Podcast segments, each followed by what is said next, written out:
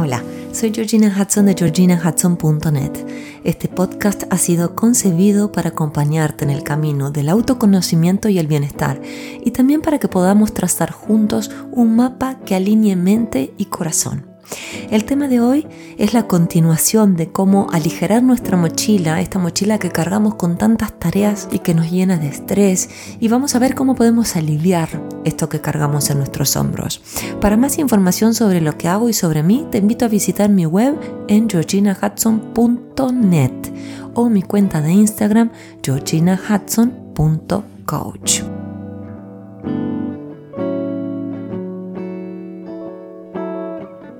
Hola, hola. ¿Cómo estás hoy? Feliz semana. Y esta semana vamos a ahondar en cómo aligerar nuestras pesadas mochilas, estas que están cargadas de tantas piedras y cosas que nos ponemos para hacer, tantas obligaciones y que a veces nos terminan rompiendo los hombros, la espalda, envenenando el organismo porque nos estresamos y nos llenamos de cortisol y de adrenalina. El desafío también, cuando uno piensa en cómo aligerar nuestra vida, esta mochila, es tener el discernimiento de qué puedo sacar, cuáles son las cosas que son prescindibles y qué necesito dejar para vivir bien, porque van a ser herramientas que me van a ayudar y me van a asistir y me va todo a contribuir a sentir más liviana o liviano. Empezamos a hablar de este tema la semana pasada, nos enfocamos en las prioridades y en los límites y una de, las suscriptoras me decía, qué importante lo que has dicho, porque es cierto, hay que dividir y separar lo que es importante y lo que es urgente, pero siempre me siento que estoy apagando fuegos y dedicándome a las cosas que son urgentes y dejo de lado las que son realmente importantes para mí. Así que si no has escuchado el podcast de la semana pasada, te invito a que lo hagas. Te invito a que lo hagas porque es muy importante como cimiento para la de esta semana. Y todo empieza porque una de mis clientas está muy cansada, no puede dormir bien, se siente estresada, con un poco de burnout, de burnout, perdón. Y me decía que para ella trabajar duro y llevar las riendas de todo, y todo me refiero a familia, casa, trabajo, eh, vida social, todo, es parte de su ADN. Así como la semana pasada nos explayamos en prioridades y límites, hoy vamos a analizar cómo nuestras creencias y la identidad que tomamos influyen directamente en nuestra calidad de vida. Y me interesa mucho el tema de hoy porque es la raíz de nuestro pesar. Así como te contaba la semana pasada que las prioridades y los límites están vinculados, es importante que entendamos que nuestras creencias y la identidad que adoptamos también lo están. Cuando tú crees, esto es una creencia que voy a decir, que estás cansado o estresada o agobiado porque das el 150% de ti en todo y lo justificas con un yo soy así. Estás adoptando esa creencia, la estás comprando. Y te la voy a desglosar. Esta creencia puede sonar más o menos así. Si yo me mato para que todo marche bien, tendré todo bajo control y seré exitosa o exitoso.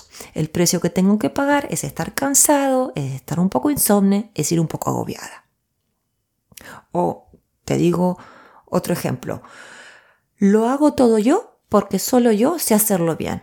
Si lo delego es más trabajo, porque tengo que enseñarle a los demás cómo hacerlo, o porque si lo hacen mal, después termino arreglándolo yo. Así que mejor hago todo desde el principio y ya está.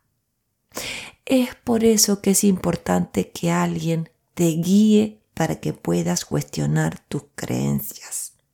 Cuando pones tus creencias en tensión, puedes despertar de este trance, de esta hipnosis en la que te encuentras y ves con más claridad. Este es el primer paso de cualquier transformación. Entender lo que nos está pasando no es lo único, es el 50%. Después tenemos el otro 50% que es la acción, como por ejemplo lo que dijimos la semana pasada de las prioridades y los límites. Cuestionar también es acción. Cuando te aferres a estas creencias, cuando te encuentres a ti mismo contándote estos cuentos, estas mentiras, hazte una simple pregunta. Mm, ¿Están así? ¿Realmente? ¿En serio es así como me lo cuento?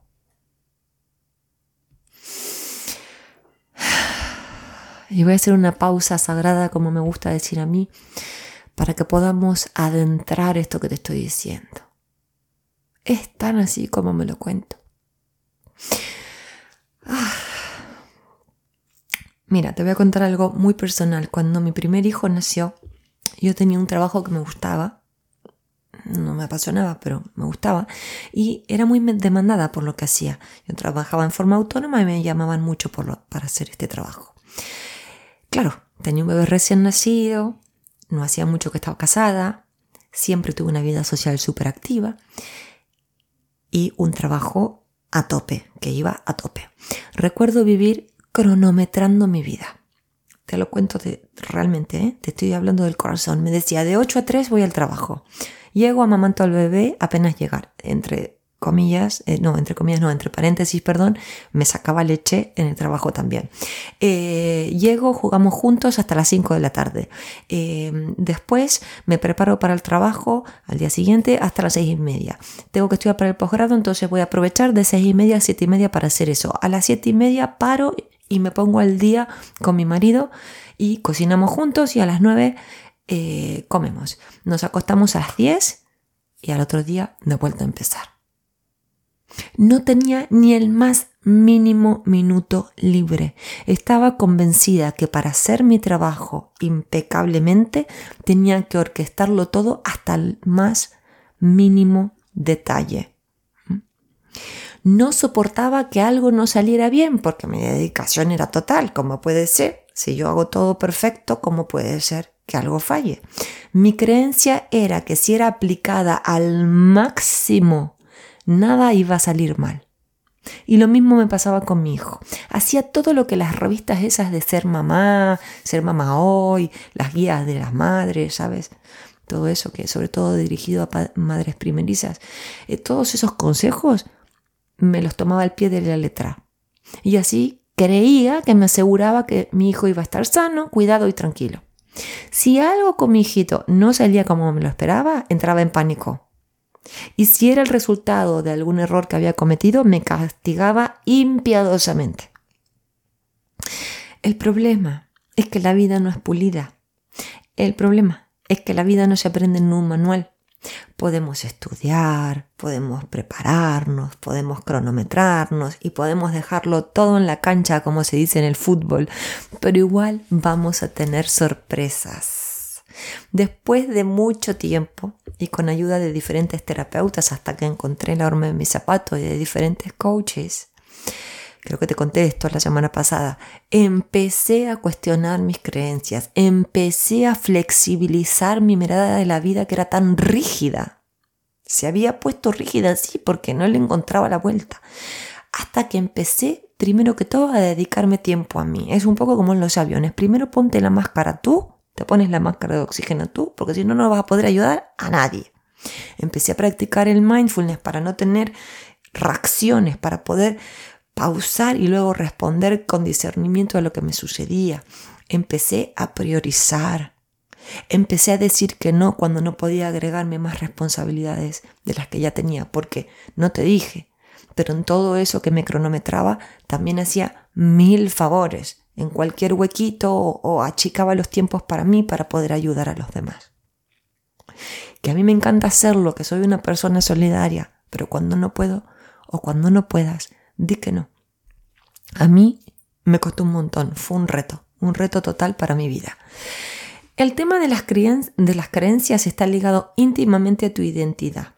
Si en situaciones de estrés tú tiendes a luchar para sentirte a salvo, cuando dejes de luchar, te sentirás en peligro.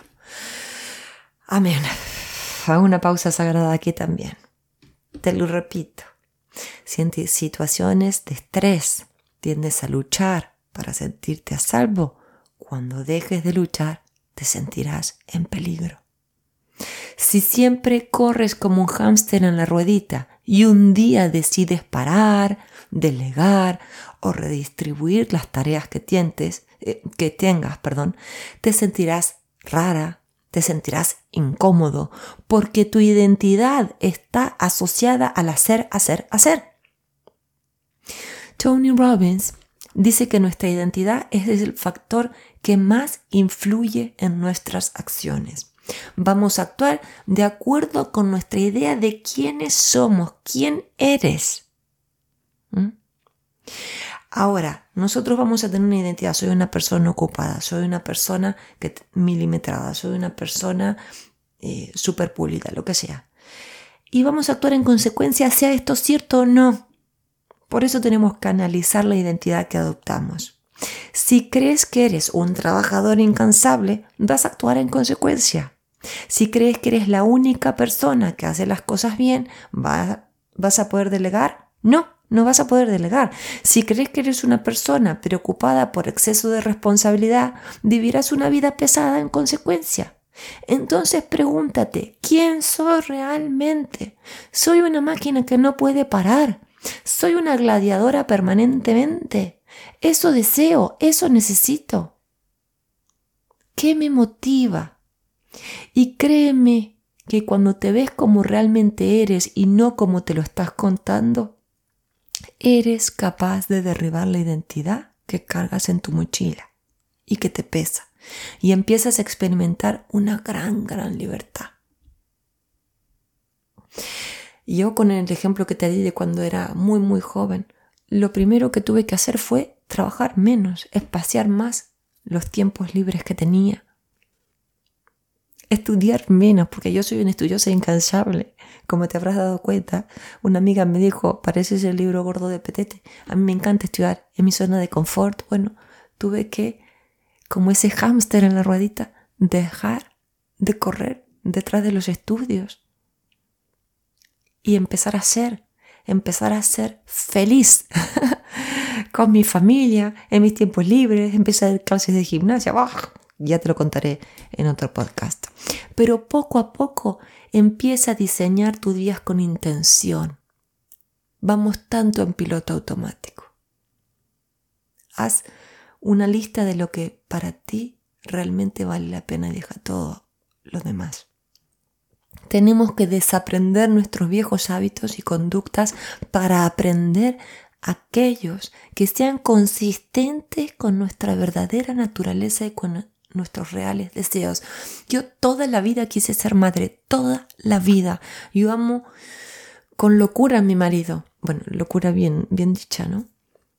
Y estaba postergándome de lo que más deseaba, que era estar con mi familia. Yo amo estudiar, por supuesto que sí, pero le estaba dedicando demasiado tiempo, más de lo necesario.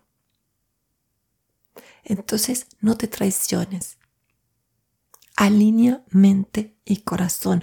Somos simples personitas viviendo nuestra existencia. No tenemos por qué cargar con una pesada mochila nuestros hombros. Para nada. Siempre es posible aligerarla si te dices que no te estás contando un cuento. Respira profundo e intenta integrar todo lo que hablamos en los dos podcast. Separa lo importante de lo urgente. Anímate a poner límites. Cuestiona tus creencias limitantes y adopta una identidad que sea congruente con quien eres realmente. Ah, espero que te haya gustado este podcast en dos partes. Si conoces a alguien que le pueda hacer bien, reenvíaselo e invítalo a suscribirse. También puedes enseñarle a otras personas lo que vas aprendiendo en cada uno de estos podcasts porque a mí particularmente me pasa, y siendo educadora también, que cuando uno explica a otros, aprende aún más, ¿no? Lo adentra al conocimiento. En lo particular te agradecemos tu recomendación por cualquiera de las plataformas que nos estés escuchando. Esto nos hace más visible y nos motiva a seguir produciendo este material gratuito que nos hace tan felices. Te mando un fuerte abrazo y hasta la semana que viene.